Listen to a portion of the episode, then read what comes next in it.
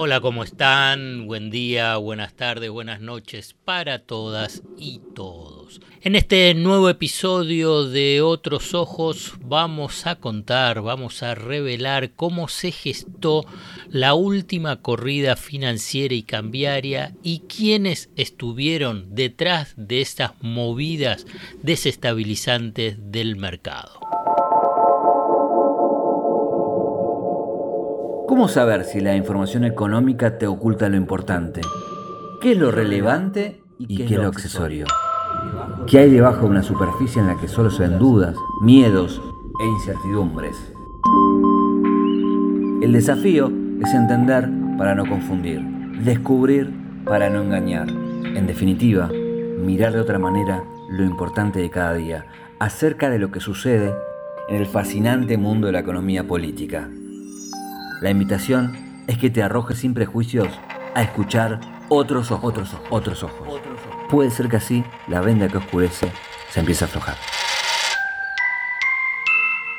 Tuvo claro que a lo largo de estas últimas semanas hubo una situación de muchísima inestabilidad cambiaria y financiera. ¿Y cómo fue gatillado? Primero, digamos, claramente cayeron los bonos tanto en dólares como en pesos muy, muy fuerte. los dólares bursátiles, o sea, el contado con liquidación y el dólar MEP saltaron casi a 230 pesos, el blue también subiendo arriba de 220 pesos, pero la clave, la clave hay que encontrarlo, qué es lo que pasó con los bonos en pesos, bonos indexados en pesos y por qué la movida desestabilizadora apuntó a la deuda en pesos.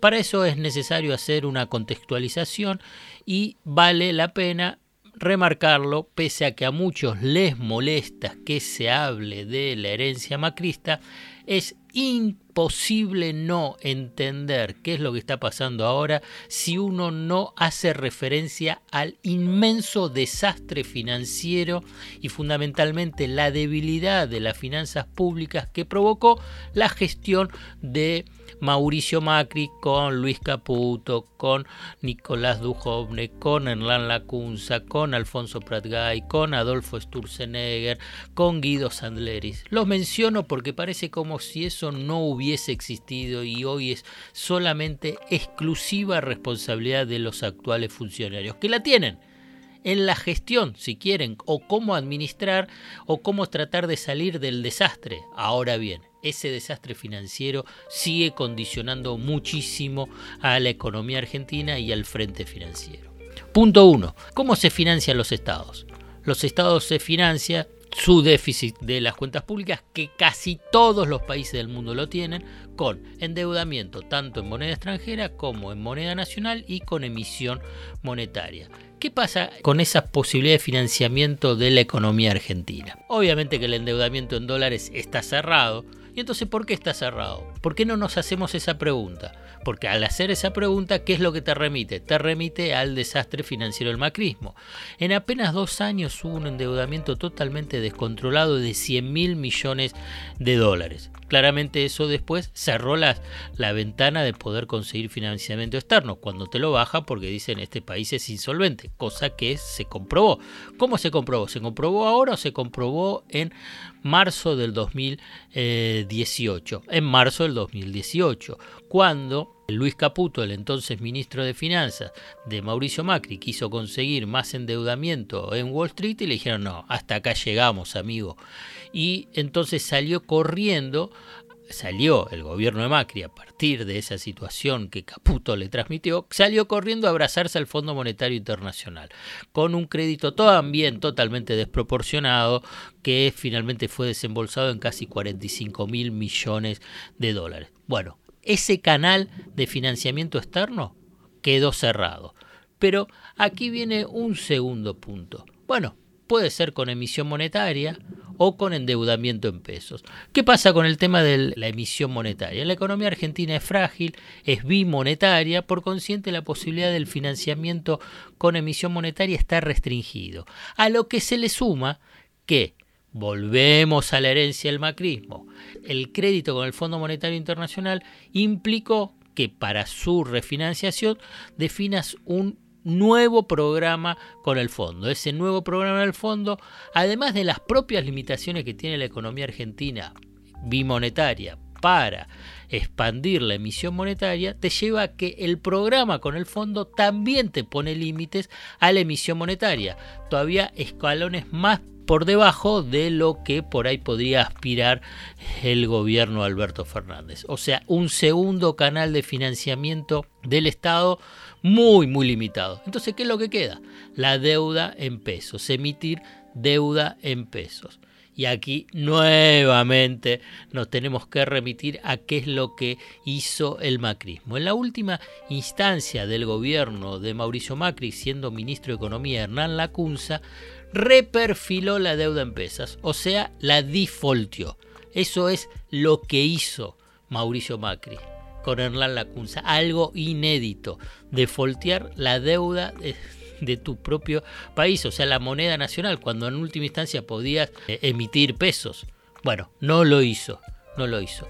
Obviamente que esa propia estrategia de marketing con las palabras, no lo nombró default, sino que es reperfilamiento. Pero cuando uno no paga la deuda en la fecha prevista y además extiende los plazos en forma eh, inconsulta con los acreedores, eso aquí y en todo el mundo se llama default. Entonces, ¿qué pasó? Destruyó ese mercado de deuda en pesos. Una lenta y persistente estrategia de recuperación del mercado de la deuda en pesos impulsó Martín Guzmán. Lo logró. Ahora bien, ¿qué es lo que pasó durante estos, estas últimas semanas? Atacaron el tema de la deuda en peso, el mercado de la deuda en peso. ¿Pero para qué? Para cerrar esa última canilla de financiamiento de los desequilibrios de las cuentas públicas. Es una forma de ahogar al gobierno. Claramente eso es desestabilizadora. ¿Y por qué decimos que apuntaron a eso?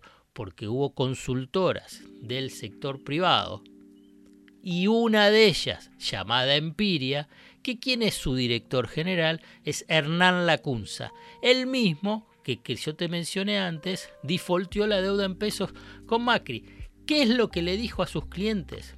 Te lo traduzco en cada una de sus alertas y a la vez también de sus informes que hay dudas la posibilidad de eh, refinanciar la deuda, de refinanciar la deuda en pesos.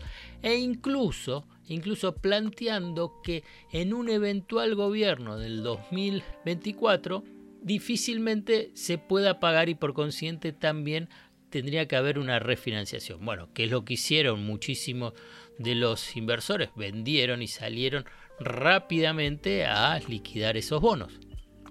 Entonces así bajó muy fuerte la cotización de esos bonos y qué significa que si el Estado argentino quiere colocar deuda en pesos hoy tendría que pagar una tasa muchísimo más alta.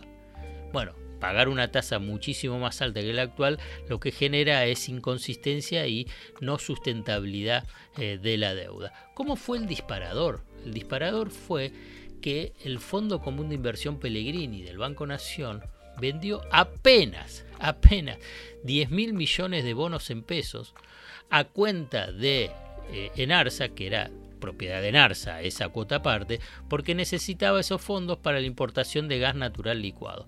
Obviamente que esos 10 mil millones de pesos en el total de que se maneja en el mercado es insignificante y de lo que maneja ese fondo común eh, Pellegrini del Banco Nación también es insignificante, ya que maneja una cartera total de 400 mil millones de pesos. Recordá lo que te dije, apenas 10 mil millones.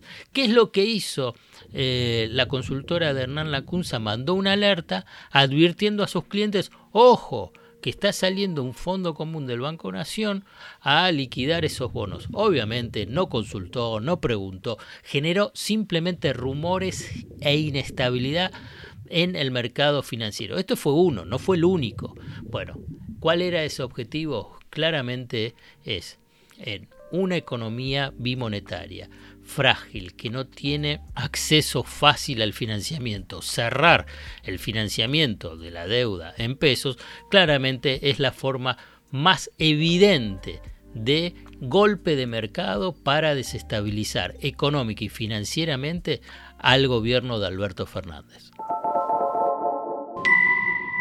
Hasta acá llegamos hoy. Otros Ojos te propone escuchar algo diferente para entender algo diferente del torbellino de noticias diarias que nos atraviesa en el mundo de la economía política. Hasta el próximo episodio.